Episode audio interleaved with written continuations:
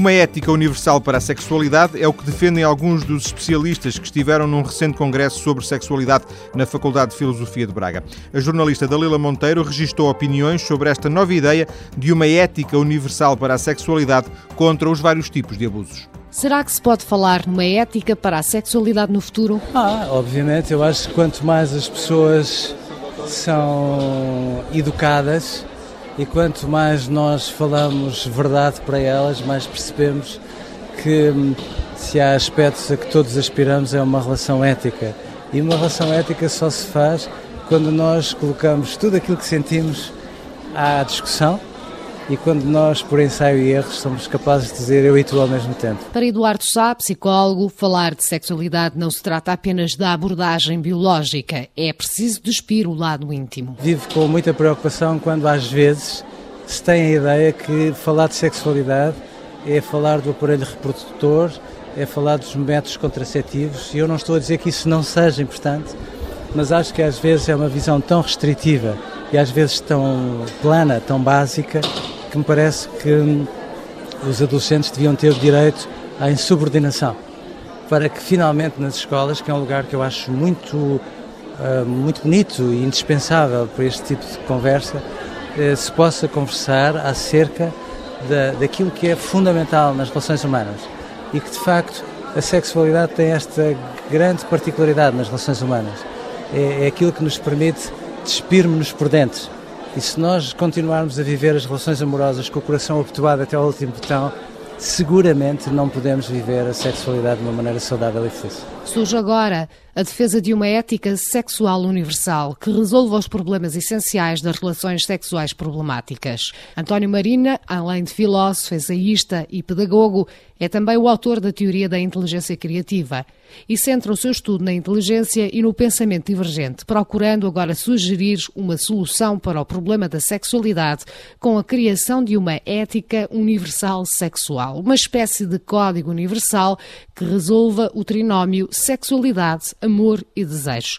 Para já, assente em cinco princípios. Primeiro, todo acto sexual realizado irresponsavelmente. Primeiro, todo o ato sexual realizado irresponsavelmente, correndo o risco de produzir uma gravidez não desejada, é eticamente mau porque se está a perder o respeito perante um ser que pode nascer. Segundo, Toda a relação humana tem de ser justa entre duas pessoas, entre as duas pessoas que estão na relação. Terceiro, todas as relações sexuais devem proteger a liberdade de ambas as pessoas envolvidas e, portanto, não se podem fazer com violência. Quarto, as relações sexuais a lo largo de la evolución Quarto, as relações sexuais ao longo da evolução foram adquirindo componentes afetivos e sentimentais que revelam um progresso da sociedade que não devemos perder. Se convertimos a sexualidade em um assunto trivial e fisiológico. Se convertermos a sexualidade num assunto trivial e fisiológico, então estaremos a perder uma das grandes linhas da evolução do ser humano, que é mais importante e vinculador da sexualidade, dizem os antropólogos, que é a essência procriadora según dicen los antropólogos, que la esencia procreadora de la sexualidade é um vínculo A sexualidade é um vínculo afetivo enormemente importante e que devemos conservar. E por último, que toda, por último, toda a ética tem de respeitar a dignidade das pessoas e tem de evitar as componentes, não apenas as que atentem contra a dignidade das outras pessoas, mas as que atentem contra a dignidade própria. Pode haver comportamentos sexuais que afetem a própria dignidade porque retiram a liberdade, tornam-se dependentes de outras coisas porque assumem práticas autodegradantes, expressamente algumas modalidades da sexualidade. Portanto, isso não é compatível com uma ética fundada na dignidade. Mencionei aqui cinco aspectos que podem estar incluídos numa ética universal se tivermos a possibilidade de a fazer e, sin embargo, e, bueno, e por tanto, sí temos possibilidade de hacerlo. Eticamente, António Marina acredita que é possível uma escolha, uma escolha universal. Fala de uma moral multicultural como forma de progresso ético na sexualidade. Cada a distinção que eu hago entre moral cada distinção que faço na ética moral pertencente a cada cultura e que são distintas, e ética, que é uma intenção de elaborar uma moral transcultural, universal, é necessário porque as morais enfrentam-se umas às outras. Isso produz um desequilíbrio na vida de todos. Lo que se trata es que la ética vaya o que se passa é que a ética permite discutir e fundamentar porque é que umas práticas são melhores que outras. Por exemplo, o que é melhor, a monogamia ou a poligamia? A poligamia dificilmente é compatível com os direitos de igualdade entre homem e mulher. e, portanto, se estamos a defender os direitos de igualdade entre homem e mulher, a poligamia fica em prejuízo. Sendo assim, nas relações onde os direitos das mulheres são iguais aos direitos do homem, não pode haver poligamia. É a isso que me refiro, face ao progresso ético. A isso é a lo que me refiro ao falar do progresso ético. É a isso que me refiro quando falo do progresso ético. Temos que ver que muitas vezes as normas da sexualidade provêm de normas mais amplas, por exemplo, da igualdade dos direitos. A minha crítica à sexualidade muçulmana não se refere estritamente ao ato, mas antes por estar montada num sistema que discrimina a mulher, respeitando apenas o homem. A crítica que faço ao aborto é porque com o aborto estamos a tentar criar um marco ético onde o importante são os direitos e temos de defender os direitos daqueles que não se podem defender. Donde lo importante sean los derechos e que temos que defender os direitos de aqueles que não se podem defender. António Marina sugere ainda que se aprenda o melhor de cada cultura, apesar de reconhecer que a ética é o ponto mais difícil para uma convergência entre sociedades. Ao nível sexual, trata-se de criar uma Declaração de Direitos Universal, uma tarefa nada fácil. Mas estará a humanidade preparada para isso? Projeto ambicioso, mas essencial para evitar a crise de valores sociais, acredita o filósofo espanhol. É um grande projeto para a humanidade. É um grande projeto para a humanidade é um grande projeto para a inteligência. É muito ambicioso e custoso, mas se não o conseguirmos, a alternativa que teremos é o horror puro e duro. E é o que acontece quando entram em crise os valores fundamentais. Aparecem guerras, aparecem genocídios, aparecem injustiças, aparece a violência. Não temos outra alternativa. Numa ética universal sexual implica perder medo às ideologias permissivas, diz António Marina e assim aprender com a experiência das últimas cinco décadas sobre libertação sexual. É nessa intimidade que se parte a descoberta do erotismo e onde a pureza dos sentimentos abre janelas para uma vivência verdadeira da vida sexual. Erotismo, longe da banalização do sexo por onde caminha a pornografia. Ah, seguramente. Ouça, quanto mais as pessoas banalizam o sexo, mais atentam contra as relações amorosas e, obviamente, mais atentam contra a sexualidade, mas isso inequivocamente. E eu tenho a ideia que se está a fazer isso, que se criou uma banalização inquietante do sexo. Às vezes eu acho graça, porque algumas telenovelas falam de sexo como se fosse uma coisa perfeitamente irrisória, e eu acho que isto é uma atitude profundamente insensata quando nós queremos tomar em consideração as relações amorosas e a sexualidade como aquilo que nos faz de facto crescer e virar do avesso. Há quem defenda que, ultrapassando a margem do negócio, o prazer do sexo passa a ser vivido como erotismo, sem sombra de pecado. Mas, acima de tudo, é na felicidade que se encontra o amor. O autor da teoria da felicidade, Henrique Rojas, investigador espanhol, defende que é precisamente na felicidade que está o mote para um projeto de vida com equilíbrio. Bueno, a felicidade é um estado de ânimo. Bem, a felicidade é um estado de ânimo. Vive-se com estar contente consigo próprio e comprovar duas coisas. Em primeiro lugar, que se tem uma personalidade madura. E em segundo lugar, que se tem um projeto de vida com quatro grandes notas, que são o amor, o trabalho, a cultura e a amizade. Trabalho, cultura e amistade. Mas o que é isso da felicidade? A felicidade consiste a felicidade consiste em estar contente consigo próprio e comprovar que há uma boa relação entre o que eu tenha desejado e o que consegui de facto. A felicidade é suma e compêndio da vida autêntica. Suma e compêndio da vida autêntica. Para Henrique Rojas, a felicidade depende da interpretação que cada um tem da realidade. Associada à sexualidade, é o mesmo que dizer que. É ter uma personalidade madura. é ter uma personalidade madura e a maturidade é entender-se a si mesmo e procurar a harmonia por entre os muitos elementos que se hospedam dentro do ser humano dentro del ser humano. O aspecto físico, biológico, biológico psicológico, social, social cultural, cultural, espiritual, espiritual, com tudo isso, tudo isso formar um bloco onde haja um fundo de equilíbrio entre todo o ser. É uma aspiração, uma meta do ser humano. Atualmente, por exemplo, a psicologia americana está muito preocupada com a espiritualidade. mucha preocupación por la espiritualidad. Há um psiquiatra americano, Martin Seligman, que relaciona a felicidade com a espiritualidade a transcendência. Para muitos, a vida hoje, assim como a sexualidade, é intranscendente, é divertida, é passageira. Eu utilizo o outro e o corpo do outro como objeto e posso chamar isso amor ou o que quiser. Também Fidel Castro disse que em Cuba havia democracia. O amor é o desejo de dar ao outro o melhor que tem para enriquecê-lo. de darle al otro lo mejor que uno tiene para enriquecerlo. Na sexualidade isso é possível. Então, a sexualidade, a sexualidade é uma linguagem do amor, onde deve estar a sexualidade para que se faça dentro do amor comprometido. Isto permite entender uma sociedade permissiva. A todas as horas, em qualquer momento, Estamos a ser convidados para o sexo chamando-lhe amor. É o grande, grande desastre. É o grande caos. Então, a sexualidade saudável deve estar na relação com o amor comprometido com outra pessoa.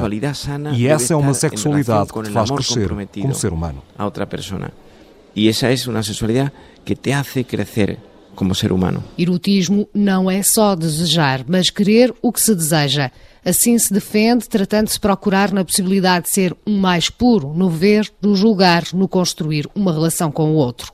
O investigador brasileiro Nilo Ribeiro Júnior partilha a ideia da castidade como um lugar a assumir no caminho da sexualidade. Eu creio que, é, como a nossa cultura é uma cultura marcada pelo, pelo erotismo, o erotismo seria uma espécie assim de, é, de perda da qualidade de eros ou da erótica. Eu, e a cultura ela propicia isso, não querendo ser, vamos dizer, anticultural e, mas dizer, ela ela ela propicia esse erotismo. Então seria ajudar as pessoas a redescobrir o valor da erótica em que sentido? Do afeto, o afeto como lugar do contato e o contato como iniciação naqueles gestos que são próprios da erótica.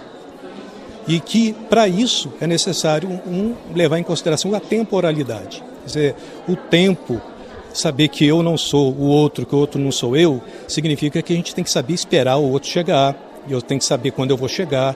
Então, a questão de educar as pessoas para uma espécie de, de castidade, no bom sentido da palavra, como é que a castidade cabe num discurso que parece tão transgressor, como eu fiz? É dizer, a castidade ou até virgindade não é do ponto de vista tanto fisiológico, biológico, é as pessoas perceberem que elas não podem ser incorporadas, engolidas, comidas pelo outro ou querer apressar-se e transformar o outro num objeto de gozo. E é que pode morar a violência moral? Eu acho que é aqui que a violência aparece. Né? A violência aparece na violação, a gente fala do estupro. O que é o estupro, na verdade? É quando eu quero me apropriar do corpo de outrem, porque o outro me fascinou e que me deu a possibilidade de entrar em relação com ele. Mas agora, querer fazer com que o corpo do outro, que o outro seja meu, minha posse, e como o outro não me permite, porque o outro sempre chega falando, não me viole, então eu me apodero da força violenta e assim eu, eu posso até matar. Não é à toa que a gente fala que mata por amor mas que é a loucura, é o absurdo de Eros, eu diria. Nilo Ribeiro acredita que o desejo é fundamental. O que eu desejo é o lugar da, da força eh, que mobiliza os nossos afetos. Então, o desejo é essa energia essa força que não é só pulsão, que não é só libido do ponto de vista né, da psicanálise, mas é dizer, o, o, o desejo nasce porque o outro vem, fala, me chama, apresenta o corpo e se retira. Então o desejo é o lugar da procura de outrem, é o lugar do encontro, mas um encontro que não, que não acaba nunca de acabar. E por isso o desejo é fundamental. O, o, o contrário ao desejo, eu, chamo, eu diria que é o gozo.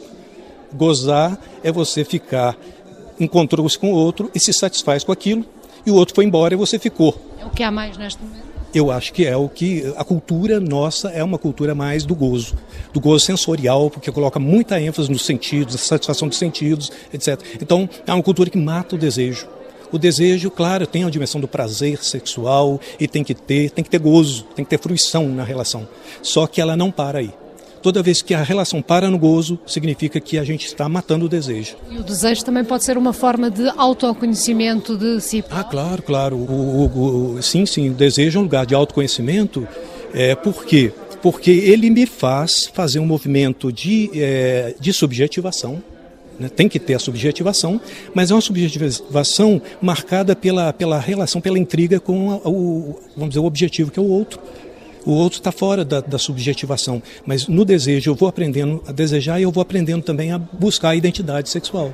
Então é um amor que me abre para o desejo, mas um desejo que é de encontrar outrem e de encontrar outrem e de sempre encontrar e buscar outrem. Então eu acredito no amor imperfeito ele leva para um infinito. É, um infinito significa uma abertura para outra, outra experiência, outra experiência, outra experiência, outra experiência. Se um desejo sexual não for controlado, o espanhol António Marina diz que pode ser perigoso e acredita mesmo que se pode transformar num problema ainda maior. Mas como resolver as questões culturais impostas por cada sociedade, as diferenças que existem entre si? António Marina sugere ainda que se aprenda o melhor de cada cultura, apesar de reconhecer que a ética é o ponto ponto mais difícil para uma convergência entre sociedades.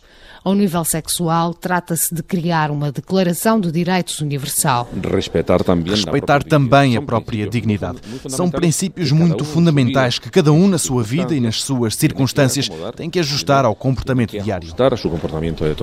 O filósofo António Marina defende que só mesmo um modelo ético para a sexualidade poderá orientar a humanidade no futuro. Depois das notícias, vamos ouvir um padre jesuíta falar no papel do erotismo na religião.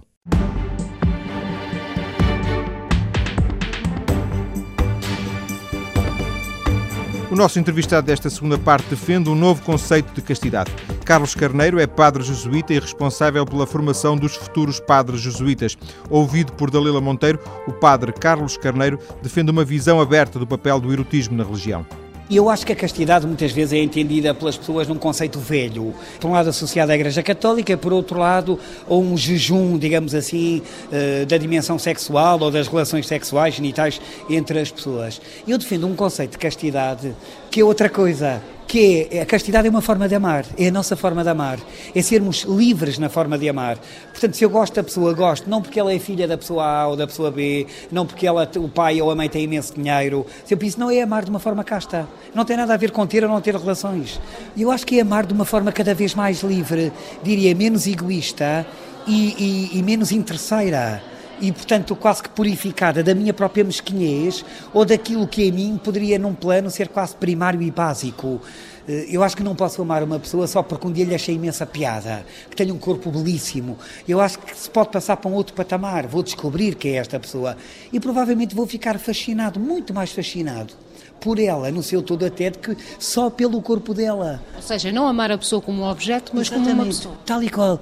Eh, e a mim, uma das coisas que culturalmente falando me impressiona é, por um lado eu acho ótimo que se fale imenso de sexualidade e que, e que a sexualidade não seja um tabu, eu acho que ainda é muito, é muitíssimo, mas pelo menos... O que é que acha que ainda é muito tabu?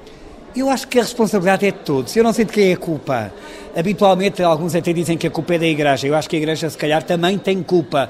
Mas eu acho que os partidos têm culpa, as universidades têm culpa, as famílias têm culpa, todos os que são educadores têm culpa, se assim quisermos, embora a palavra culpa eu acho que é injusta. Eu acho que temos responsabilidade, eh, porque acho que todos nos podemos influenciar positivamente. Mas eu não sei se o caminho, digamos assim, para uma sexualidade eh, até festiva, alegre, saudável, gozosa, trata quase por tirar todo o mistério, trata quase por uh, roubar do que ela tem de segredo, também de íntimo e de fascinante, ou seja, a carga erótica que ela tem, que eu acho que é muito importante que tenha sempre. Eu acho que é muito bonito quando, se, inclusive, esse mistério, eu não diria que seja, digamos assim, reservado, mas é incentivado porque vamos à procura dele, vamos à procura dele, não é? E acho que isso é muito bonito e, e acho que também aí se pode educar. Acho que também se pode educar. O que eu acho é que não deve haver só a educação de um, de um setor na vida. Eu estou convencido que, eh, digamos assim, todos somos poucos para superar um bocadinho esta fronteira que eu julgo que se vai estabelecendo entre todos. Uma das coisas que uh, me deixa às vezes a pensar é porque é que nas sociedades que já não são, digamos assim, de cultura cristã, todos os problemas de que a cultura cristã é acusada por ter provocado a sexualidade existem na mesma? As frustrações, os tabus, as dificuldades, as restrições, uh, os moralismos, essas coisas todas, que me impressiona. Porque eu acho que não tem tanto só a ver com as vivências religiosas, acho que também tem, mas tem muito a ver com as vivências antropológicas e com as vivências culturais. O próprio Padre Carneiro uh, dizia que quando era convidado esperavam de si ir para lá relatar um Kama Sutra para beatos. Não Sim. ia fazer isso? não, acho que não. O estigma, ou melhor, não digo o estigma, mas o rótulo claro. está lá. Eu julgo que muitas pessoas pensam que, por exemplo, que os cristãos ou os católicos, ou em particular o padre, eu sou padre, que temos medo da sexualidade, que achamos a sexualidade má, que achamos o prazer pecado. Não é verdade, isto não é verdade. É um mito. É um mito, é mentira, é mentira. O que não quer dizer que não possa haver pessoas católicas como eu que achem isto. Mas se acham, salvo seja, acham por conta própria. Neste caso, a Igreja Católica impõe a castidade. Não é verdade, sabe? Não, não é verdade. Ou seja, a castidade é uma escolha livre. Ou seja, por exemplo, nem todos os padres, que é uma coisa que muita gente sabe, os padres não fazem voto de castidade. A grande maioria dos padres faz uma promessa de celibato que é exatamente não estar casado, portanto, não viver como casado, portanto, não ter uma família eh, e ter, digamos assim, uma vida afetiva e sexual ativa, para estar mais disponível para o serviço e a missão. Mas, por exemplo, no meu caso, eu, além de padre, sou frade, portanto, sou religioso. E os religiosos fazem um voto de castidade. Portanto, não fazemos uma promessa de celibato, ou seja, de não ter relações. Fazemos um voto de amar cada pessoa. Isto é que é a castidade. Portanto, neste caso, esta para mim é a minha forma de amar. Portanto, a castidade religiosa é a forma de eu amar cada pessoa. O que é que eu quero dizer com isto? Que não há uma mulher que seja exclusiva para mim. Portanto, seguindo o exemplo de Jesus, eu tenho que amar cada pessoa. Exemplo, não é não tendo relações sexuais que eu vivo bem a minha castidade. Porque se eu não amar as pessoas, eu sou um péssimo vivente desta dimensão da vida. Portanto, para usar uma expressão católica, eu estaria a pecar contra a castidade se não amasse cada pessoa como ela é. Outra coisa é, a castidade pode ser para todos, neste sentido de podemos levar ao amor esta dimensão de integridade, ou seja, pode haver uma castidade matrimonial, eu diria pode, que é, é vivê-la exatamente sexualmente muito bem numa relação de fidelidade, e isto é a castidade do casal, está a ver? Olha, vulgarmente fala-se muito de escapadelas. Até se defende e se diz que uma pessoa, para ser realizada, tem que ter vários amores, muitos amores e escapadelas, quantas mais melhor. Enfim, depois os dados estatísticos dizem que afinal, enfim, não é tanto assim.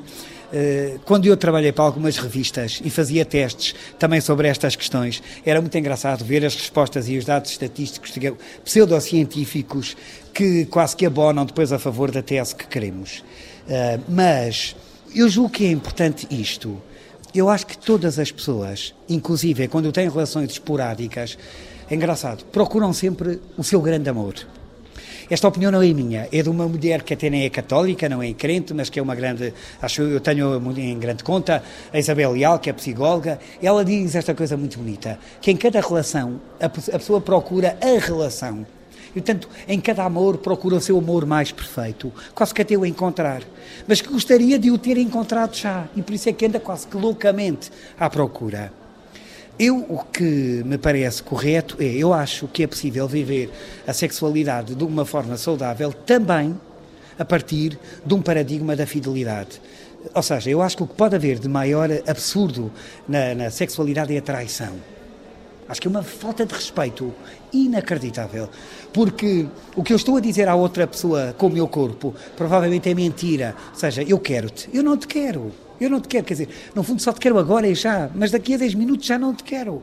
Quer dizer, tu afinal não és tudo para mim.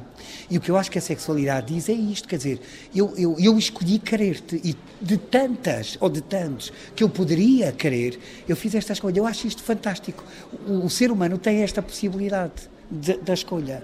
E eu acredito numa fidelidade construtiva que é exatamente o contrário da traição. Eh, da mentira. Eu acho que o que é terrível na sexualidade é a mentira e o engano. Assim que vê a sociedade de hoje? Não, também não, não, também não. Eu sou otimista. Eu tenho muitas razões para acreditar que há imensas, imensíssimas pessoas que vivem a sexualidade de uma forma harmoniosa, de uma forma saudável, procurando o que é melhor não só para si, mas para o outro, eh, com imensa seriedade, com imensa lealdade, com imensa beleza. E, portanto, estou convencido que, inclusive, aquilo que é perverso é minoritário em relação àquilo que é grandioso. Agora, parece-me que, de qualquer maneira, há sempre pontos onde podemos crescer. E, e, sinto que há, assim, um certo perigo cultural, quase que de. Eh, a expressão é talvez um bocadinho forte, mas de integrarmos uma certa forma de prostituição numa sexualidade quase que normal uma espécie de compra e venda. Ser um sexo descartável em vez Exatamente, uma espécie de fast food de, de rapidíssimo. E eu acho que as pessoas querem mais que isso. E quando procuram, inclusive, isso, experimentam uma frustração inacreditável. Eu acho que a sexualidade pode ser muito, mas muito mais que isto. Eu também sou daqueles que acham que a Igreja tem que dizer as coisas de uma outra forma e numa outra linguagem. Que outra forma? também não o diz. Uh, sobretudo de uma forma mais perceptível. Eu sei que é muito difícil falar para miúdos de 5 anos e falar para pessoas de 70, para falar de pessoas que vivem na Coreia e falar para pessoas que vivem na Argentina. Quando a igreja fala, tem que falar para todos e isto é tramado. É quase como em casa, quando um pai fala para um filho, pode não estar a falar para todos. Às vezes fala para todos, é para todos. Muitas vezes fala só para aquele e é só para aquele. Neste sentido, eu acho que a igreja tem esta dificuldade de, ao falar, ter que falar para tantos, que pode correr o risco de não falar para ninguém. E eu acredito que aquilo que é a visão cristã da sexualidade, eu acho que é uma que é incrivelmente positiva. Só que eu acho que há ou má vontade também, ou ignorância, ou então também acho que há uma espécie de nabice, digamos assim, também da própria igreja ao propor, porque propõe a sexualidade, inclusive a forma de a viver, como se ela fosse dogmática, e também não é, é propositiva. É certamente muitíssimo exigente, mas é propositiva. E nesse sentido, eu acho que a Igreja pelo menos alguma igreja, enfim, a igreja é um, um mundo enorme de pessoas, de sensibilidades, de pluralidades, portanto é uma comunidade de comunidades, portanto é fascinante a esse nível. Então que igreja se refere? À apostólica romana? Não, mas olha, refiro-me a todas, exatamente, desde o Papa até ao mais simples dos cristãos. O Papa escreveu uma encíclica sobre o amor, genial, sob o ponto de vista intelectual e cultural, mas quase ninguém a conhece, onde o Papa integra o erotismo na caridade como que se nos dissesse que não se pode ser santo sem ter na vida uma carga erótica, portanto o erotismo não é, não pode ser desprezível. E a humanidade ignora, continua com aqueles slogans, com aqueles tabus, também com aquelas frases feitas disto e daquilo e daquele outro. Mas eu, eu às vezes pergunto-me também onde é que se diz isso. Olha, eu celebro missa, como pode imaginar, enfim, todos os dias e várias missas ao domingo. E conheço tantos sacerdotes. Às vezes digo, mas dizem, dizem que dizem aquilo que nós também não dizemos. E, eu às vezes, inclusive aos jornalistas, pergunto, digam-me lá, mas onde é que ouviu isso? Porque eu não sinto que se diga isso, não sinto que se pensa isso. Nesse sentido, eu acho que a Igreja quer dar um contributo, mas um contributo propositivo, uma proposta que depois as pessoas acolhem e vivem. Vivem na sua particularidade, vivem na sua idade, vivem na sua construção. De uma forma mais simples. De uma forma mais simples, exatamente. Eh, mas de uma forma, acho eu, séria e ao mesmo tempo libertadora. Portanto, eu acho que se alguém ousasse pensar que a sexualidade seria alguma coisa a evitar, uma pessoa que pensa assim não pode ser cristão. Não pode. Portanto, sexo não é pecado. Sexo, à partida, não é pecado. Pode haver pecado no sexo. Como pode haver pecado em tudo. Repare, como pode haver pecado no negócio. Onde como... é que mora aqui o pecado? O pecado mora na injustiça mora na injustiça e mora na mentira, mora na hipocrisia. Portanto, mora quando eu uso a sexualidade para eh, uma finalidade que não é aquela para a qual foi criada, que é exatamente a expressão amorosa. E, portanto, eu estou a enganar a outra pessoa com a sexualidade. Enganei-a. Portanto, eu acho que pode haver pecado em tudo, mas não quer dizer que seja pecado. Sexo não é pecado. Porque muitas das vezes o que se ouve é que a Igreja Católica defende uh, o sexo para a procriação. Aqui também. defende como amor. Também, também, é, é verdade.